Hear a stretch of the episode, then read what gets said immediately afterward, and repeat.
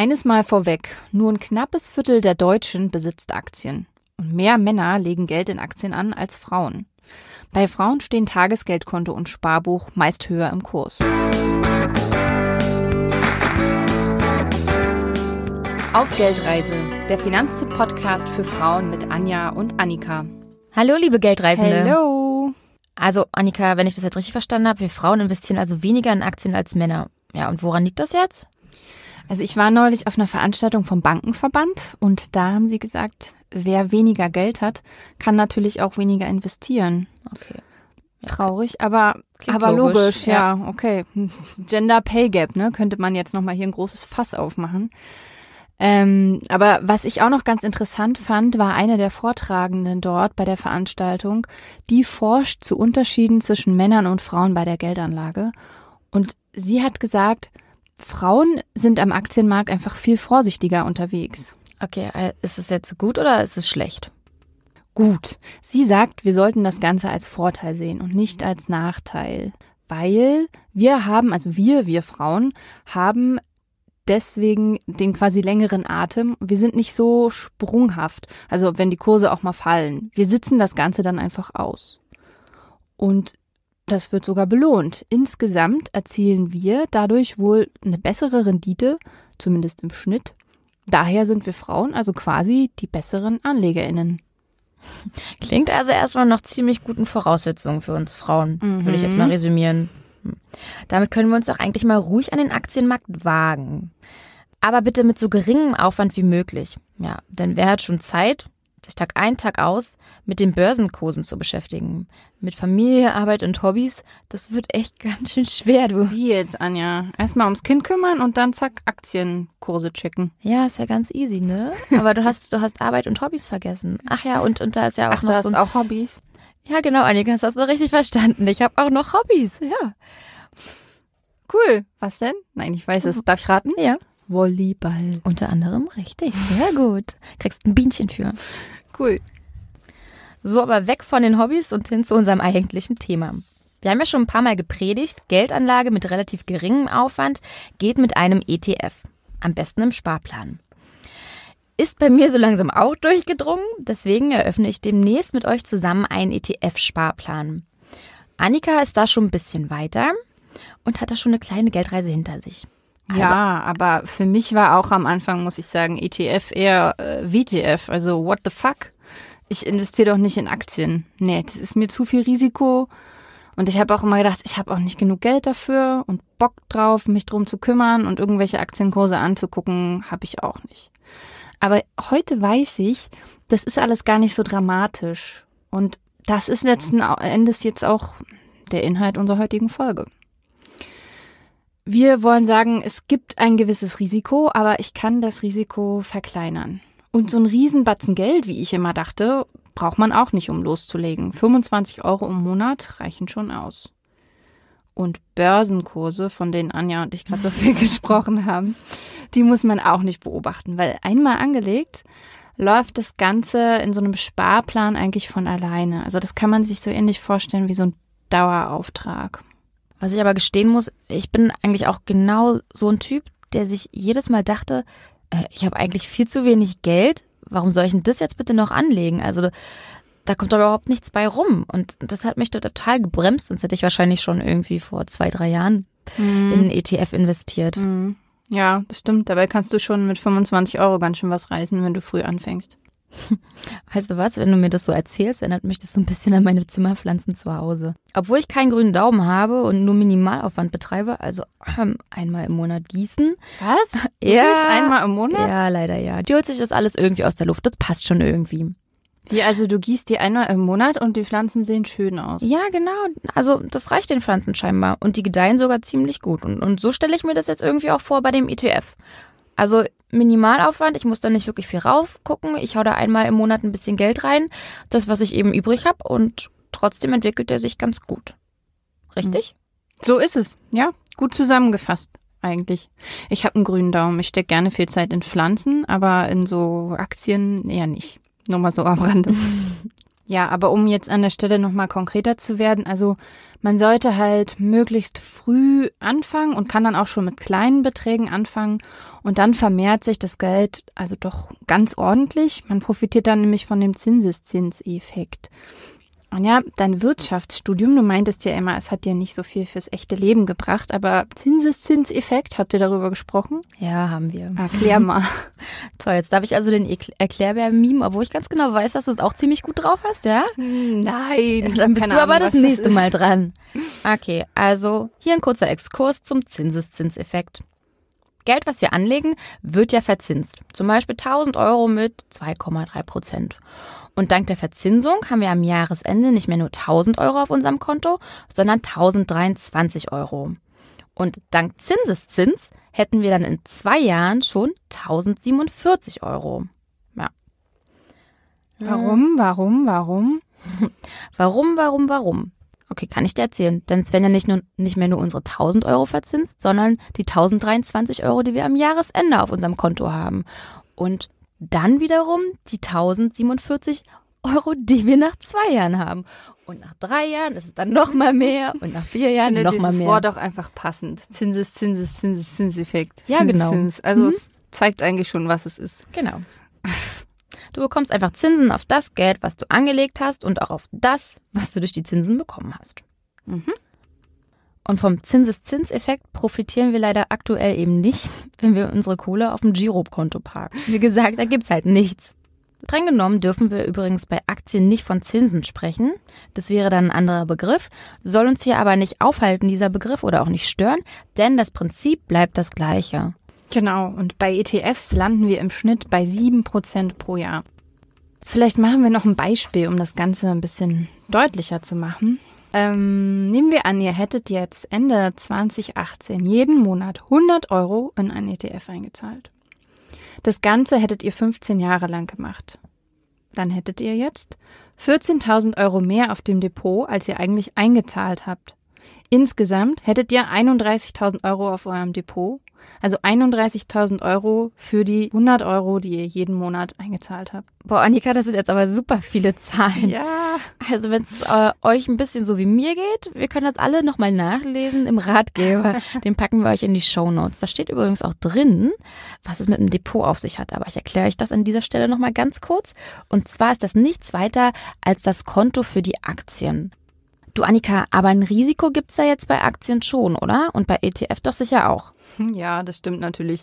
Bei aller Aktienschwärmerei, die ich mittlerweile eigentlich komisch, dass ich für Aktien schwärme, Mhm. hätte ich mir auch nie gedacht. Aber ja, wir müssen auf jeden Fall sagen, ein Risiko gibt es natürlich auch. Also diese erwähnten 7% Rendite, die wir im Schnitt haben, da waren jetzt schon, also das bezog sich ja auf äh, beliebige 15 Jahre in einem Zeitraum seit 1975 und da waren schon viele gute Phasen dabei. Aber wenn man jetzt zum Beispiel den Zeitraum 1994 bis 2009 nimmt, da gab es nur 0,52 Prozent. Das ist ganz schön wenig. Was wäre dann die Empfehlung?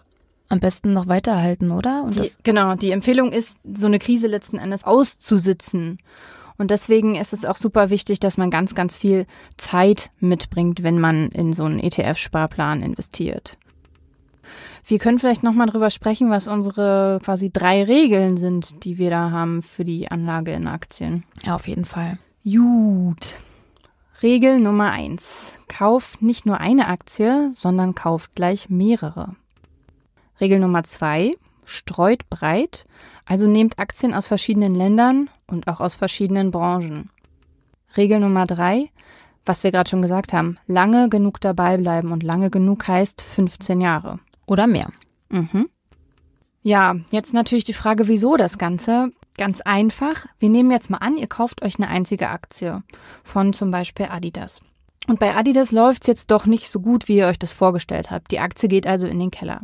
Habt ihr jetzt gleich mehrere Aktien, dann gleichen die sich im Idealfall gegenseitig aus. Also zum Beispiel Adidas geht's jetzt schlecht und Lufthansa geht's dafür super gut. Okay, das Prinzip habe ich jetzt verstanden. Wir brauchen mehrere Aktien von unterschiedlichen Firmen aus unterschiedlichen Branchen und Ländern. Nicht schlecht, genau. Würdet ihr zum Beispiel alles in die Kosmetikbranche investieren und plötzlich, warum auch immer, kauft keiner mehr Cremes, dann wäre euer Depot nicht mehr so viel wert. Oh Mann, ich denke gerade dran, wie gut ich die Kosmetikindustrie bisher finanziert habe. Hätte ich mal früher investiert, hätte ich wenigstens was von dem Kuchen abbekommen und ein bisschen Geld zurückbekommen. Wie, wie, wie, was hast du denn investiert? Ja, In was? Na, na, in Cremes, Reinigungsprodukte und gerade versuche ich ein bisschen auf Clean Beauty umzustellen. Okay, aber darf, damit jetzt genug. Clean Beauty, was Ja. heißt das? Keine Tierversuche, so wenig Inhaltsstoffe wie möglich Ey, und, cool. und, und. Da gibt's so eine richtig coole App, Codecheck heißt die. Da kannst du so Produkte scannen und dann eben herausfinden, was da drin ist. Annika ist tatsächlich sehr überzeugt davon. Wir machen hier keine Werbung für Codecheck. Okay, ähm, wir waren bei Aktien. Genau das Gleiche, was für die Branche gilt, gilt jetzt auch für die Herkunftsländer der Aktien. Also eine Aktie ist ja jetzt, das müssen wir vielleicht nochmal erklären, äh, bevor wir die ganze Zeit darüber sprechen, ähm, ist nichts anderes als der klitzekleine Anteil eines Unternehmens, den, an einem Unternehmen, den wir uns sichern. Wenn ich das jetzt richtig verstanden habe, ist es so, dass ich mit mehreren hundert Aktien aus unterschiedlichen Ländern und unterschiedlichen Branchen ja eigentlich schon ziemlich sicher fahre, sozusagen angeschnallt und mit Airbag. Ja, aber jetzt habe ich trotzdem keine Lust drauf, mir die Unternehmen einzeln rauszusuchen. Nee, das ist mir ein bisschen zu aufwendig. Musst du ja auch nicht, Anja. Das ist das Schöne. Wir haben ja versprochen, ohne viel Aufwand. Und ich habe am Anfang gesagt, das ist so ein bisschen wie ähm, ein Dauerauftrag, den man einmal einrichtet. Und dann muss man den auch erstmal nicht mehr anfassen. Und da werden wir jetzt einfach mal Stück für Stück erklären, wie wir das meinen. Also, du musst die Aktien nicht einzeln kaufen. Kannst du aber natürlich, wenn du willst. Mm Mm-mm. Aber es wäre auf jeden Fall möglich. Also stell dir das mal so vor. Deine Oma hat Geburtstag. 93 ist die, hast du neulich gesagt, Mhm, oder? genau. Mhm. Deine Oma wird 94 und du möchtest ihr Blumen schenken. Und du möchtest ihr sogar einen ganzen Blumenstrauß schenken aus ihren Lieblingsblumen. Und sie steht auf. Auf welche Blumen steht denn deine Oma? Ja, also tatsächlich hat meine Oma bisher immer nur eine einzelne Rose gewollt, deswegen hinkt das, so ein bisschen. nicht. Richtig, genau. Gehen wir mal von Rosen, Pfingstrosen, Nelken, Erika und noch ein bisschen Grün aus, damit das auch stimmig ist. Sieht bestimmt interessant aus. Ganz bunt. Ist Erika nicht irgendwie so eine Heideart? Okay, ich höre jetzt auf. Ja.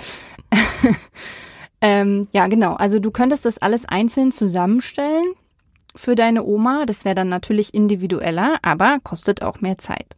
Du kannst dich natürlich auch entscheiden, okay, ich gehe einfach in den Blumenladen und kaufe so einen verdammten fertigen Strauß. Und da kann es natürlich sein, dass ähm, die Rosen, deine Oma steht auf Rosen, Nein, Mhm. ne? Ich weiß nicht, ja. Hm. dass diese, äh, diese Lieblingsrosen deiner Oma da vielleicht nicht unbedingt drin sind, dafür dann aber schöne Sonnenblumen oder Margeriten. Und der Strauß ist dann ja trotzdem schön und aber vielseitig zusammengestellt, also quasi, wie wir es immer so schön sagen, breit gestreut. Was ich jetzt aber mit diesem ganzen Beispiel zu Blumen sagen möchte, ist, wir haben letzten Endes die Wahl. Also wollen wir viel Aufwand? Das heißt, wir stellen das alles einzeln zusammen oder wollen wir wenig Aufwand? Das heißt, wir nehmen was, was schon fertig zusammengestellt ist. Ich will auf jeden Fall wenig Aufwand.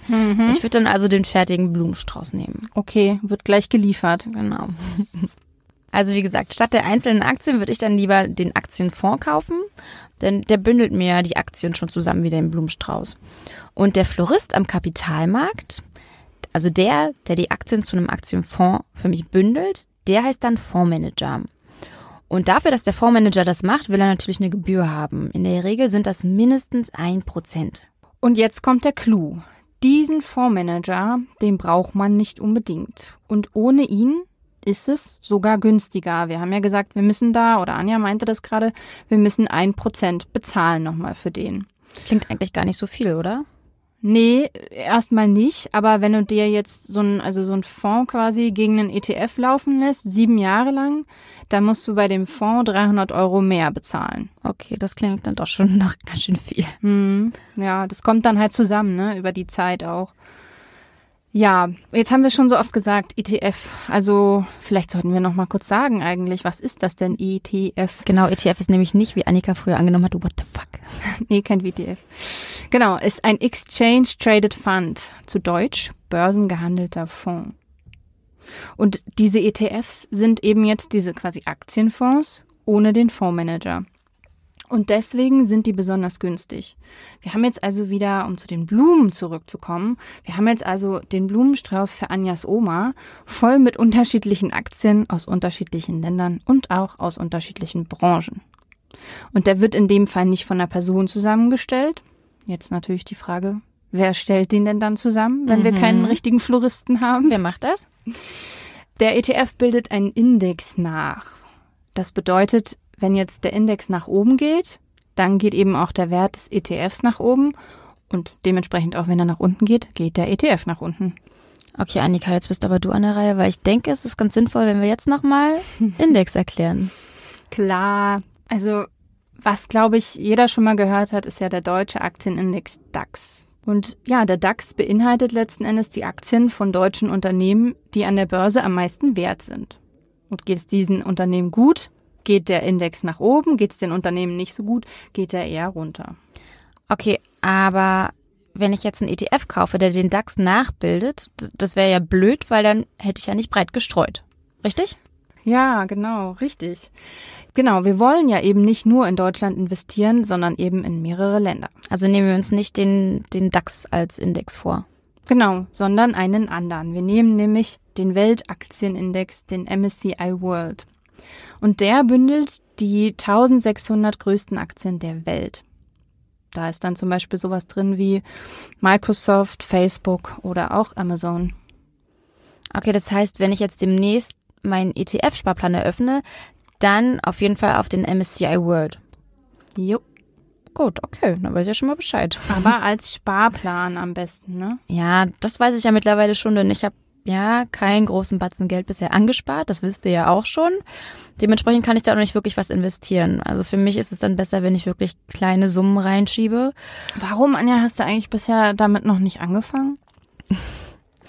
Das lag daran, dass ich das Gefühl hatte, dass ich einfach viel zu wenig darüber weiß. Also ja, okay, ich habe die Berührungspunkte mit ETF hier bei Finanztipp gehabt, aber ich weiß nicht, bei dem Thema, also nee, ich hätte da gerne schon ein paar mehr Quellen gehabt. Habe ich mir mittlerweile auch angeeignet. Also ich habe fleißig gelesen, nicht nur bei Finanztipp, sondern auch auf anderen Seiten. Ähm, letztendlich hat sich auch alles gedoppelt und wiederholt, was ich da gelesen habe. Ja, ich muss jetzt den Sack zumachen und wie gesagt, wir haben euch ja versprochen, ich werde dem nächsten ETF-Sparplan anlegen und da kommt ihr dann einfach mit. Cool. Ich freue mich schon. Depot anlegen mit Anja, easy in eintippen. Super. Da unterstützt du mich dann, ja? Ja, Jetzt mein klar. Okay, sehr gut. So, wir schulden euch aber noch Regel Nummer drei. Wir haben es jetzt zwar schon öfters erwähnt, ist aber super wichtig und deshalb hier an der Stelle einfach nochmal.